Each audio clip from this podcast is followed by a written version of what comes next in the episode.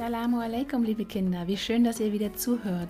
Mein Name ist Marlene und diese Woche erzähle ich euch die Geschichte von der kleinen Miss Black, der Winkelspinne, die entführt worden ist und der es tatsächlich gelungen ist, wieder freizukommen. Auf dem Weg in die Freiheit hat sie etwas sehr Wichtiges entdeckt. Wollt ihr wissen, was es ist? Dann hört jetzt gut zu.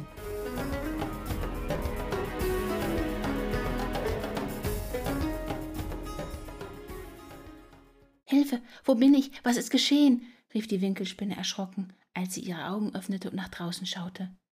Sie erzählt weiter. Wie ich in diese trostlose Gegend gekommen war, weiß ich nicht. Als ich aufwachte und aus meinem Stiefel schaute, sah ich, dass mein Haus nicht mehr dort war, wo es vorher stand. Anstatt auf meine bunte Blumenwiese zu schauen, die immer greifbar vor mir lag, sah ich einen dunklen Raum. Es roch nach altem Gemäuer, wie in einer feuchten alten Ruine. Erkennen konnte ich nicht viel, und weil ich dachte, dass ich noch träumte, spuckte ich mir auf meine Hände und wischte mir mit meinen acht Beinchen die Augen. Doch es war Wirklichkeit. Voller Schrecken erkannte ich, dass mich jemand entführt hatte, mitsamt den gelben Stiefeln, die mir schon so lange als Behausung dienten. Die Entführerin, ein weiblicher Mensch, betrat ab und zu kurz den kalten und dunklen Raum, in dem ich nun saß. Jedes Mal, wenn sie kam, ging für kurze Zeit über mir eine kleine Sonne auf. Ich kroch dann immer ein wenig in meinen Stiefel zurück und suchte Schutz darin. Die Entführerin bemerkte mich darum nicht, und ich hoffte, dass sie mich vergessen und in Ruhe lassen würde. Warum auch immer sie mich entführt hatte, ich hatte sehr große Angst. Nun saß ich hier, gefangen in einer trostlosen Gegend. Ihr müsst wissen, dass ich eine sehr bekannte Spinne war.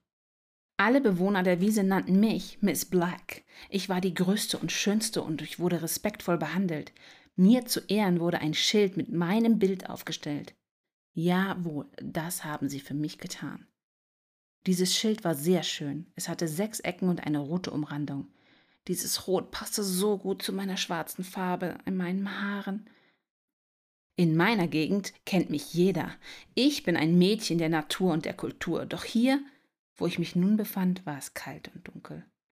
Gemessen an den Menschen, die ich zu sehen bekam, fühlte ich mich klein.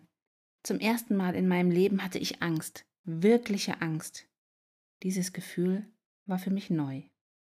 Als mein Mut langsam wiederkam, kletterte ich an einer kleinen Mauer hinauf, denn von dort oben fiel ein wenig Licht in den dunklen Raum. Oben auf einer Plattform angekommen, sah ich sie. Meine geliebte Blumenwiese und meinen Nachbarn, den Herrn Schusterspinne. Ich rief um Hilfe und trat mit aller Kraft gegen dieses Hindernis, doch niemand vernahm mein Rufen und oder auch nur ein Geräusch von mir. Ich war hinter einer durchsichtigen Wand gefangen. Was ich auch anstellte, meine Kraft reichte nicht aus, um sie zu überwinden. Die Mauer rückte nicht einmal einen Spinnenmillimeter zur Seite. Verzweifelt und ohne Hoffnung setzte ich mich auf den Boden und weinte. Ich, die nie Mitleid gegenüber anderen zeigte, weinte und bat um Hilfe. Gott. Da gab es doch einen Gott in der Erzählung meiner Oma. Immer wieder berichtete sie uns Kindern von einem Gott, der Allah heißt. Als mir dies in meiner Verzweiflung wieder einfiel, warf ich mich nieder und fing an zu beten.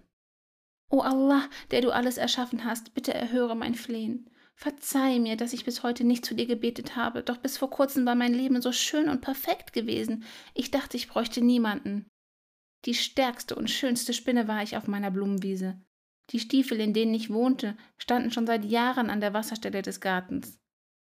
Niemand zog sie an, und darum zog ich ein. Nun musste ich erkennen, wie klein und schwach ich doch bin, und dass nichts für die Ewigkeit ist außer der Ewigkeit. So bete ich in meiner Traurigkeit zu dir, O Allah. Du bist der Erhabene und der Barmherzige und du hast Macht über alles. O Allah, du bist der Herr der Engel und der Seelen. Geheiligt und gepriesen sei dein Name. Nichts geschieht auf dieser Welt ohne dein Wissen.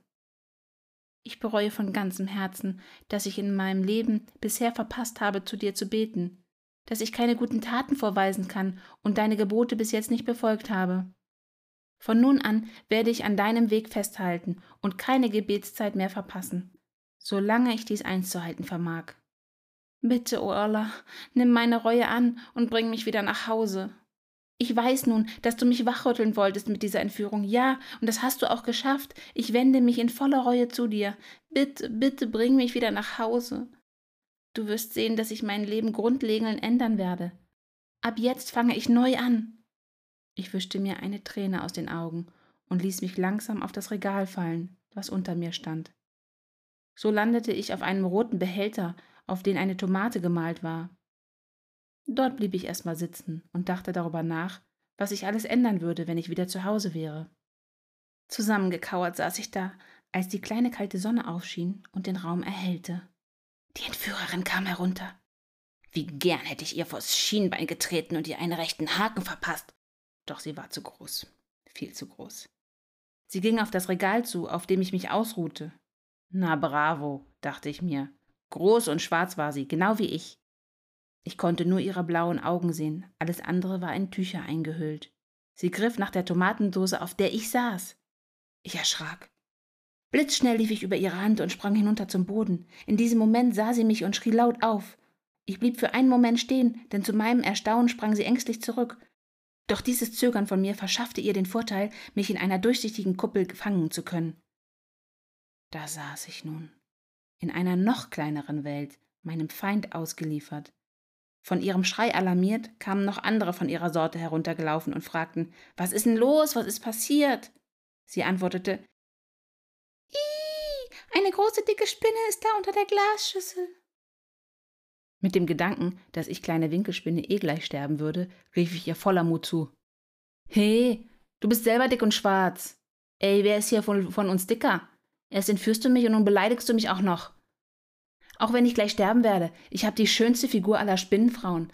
Meine Taille ist perfekt. Nicht umsonst bin ich schon seit mehreren Jahren Miss Blumenwiese. Ich hob darauf meine vier Vorderbeine zum Kampf und rief: Man nennt mich Miss Black, und wenn du ein wenig Mut hast, dann kämpfe wie ein Mann. Hätte ich eine Hose angehabt, so wäre dies der Zeitpunkt gewesen, sie zu wechseln. Ich betete zu Allah wie noch nie in meinem Leben. Mein kleines Herz pochte, und ich hatte schon mit meinem Leben abgeschlossen. Meine Beine zitterten, und so setzte ich mich wieder hin. Ich war aber sprungbereit. Lass mich mal sehen, sagte jemand mit einer tiefen Stimme. Er war bunt wie die Blumen im Garten. Er war mir gleich sympathisch, denn er hatte so viele Haare im Gesicht wie ich. Der Mann schob einen Boden unter mein Gefängnis und hob allesamt mit mir nach oben. Er sah mich mit seinen riesigen Augen an und sagte Schau dir diese schöne Spinne an. Sie hilft uns dabei, die Insekten auf natürliche Weise zu bekämpfen. Spinnen fressen Stechmücken, Fliegen und anderes Ungeziefer auf. Viele Kilogramm frisst eine einzige in einem Sommer. Aus Achtung und Zuneigung zu dieser Tat bringe ich dich nun nach draußen, denn da gehörst du hin. So trug er mich nach oben, und zu meinem Erstaunen sah ich nach kurzer Zeit meinen geliebten Garten wieder. Er brachte mich weit vom Haus entfernt zu einem Rosenbusch und ließ mich dort hineinfallen. So, sagte er zu mir, hier kannst du bleiben und dir ein neues Heim bauen.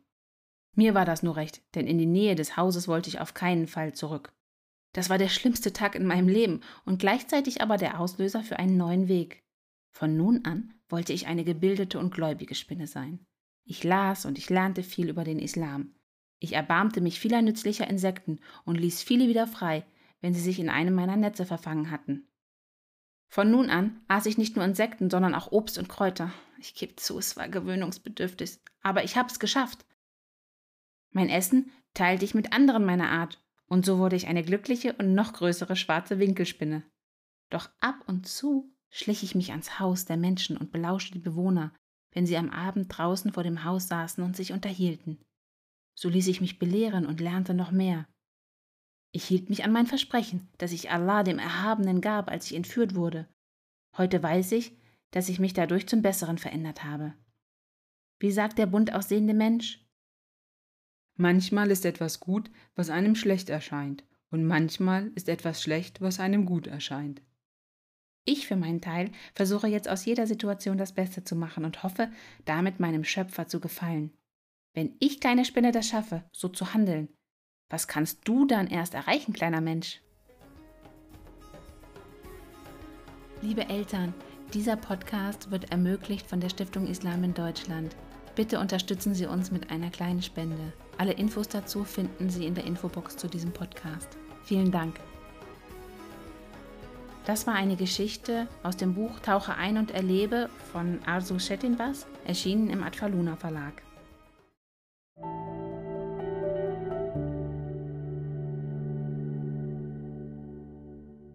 Stiftung Islam in Deutschland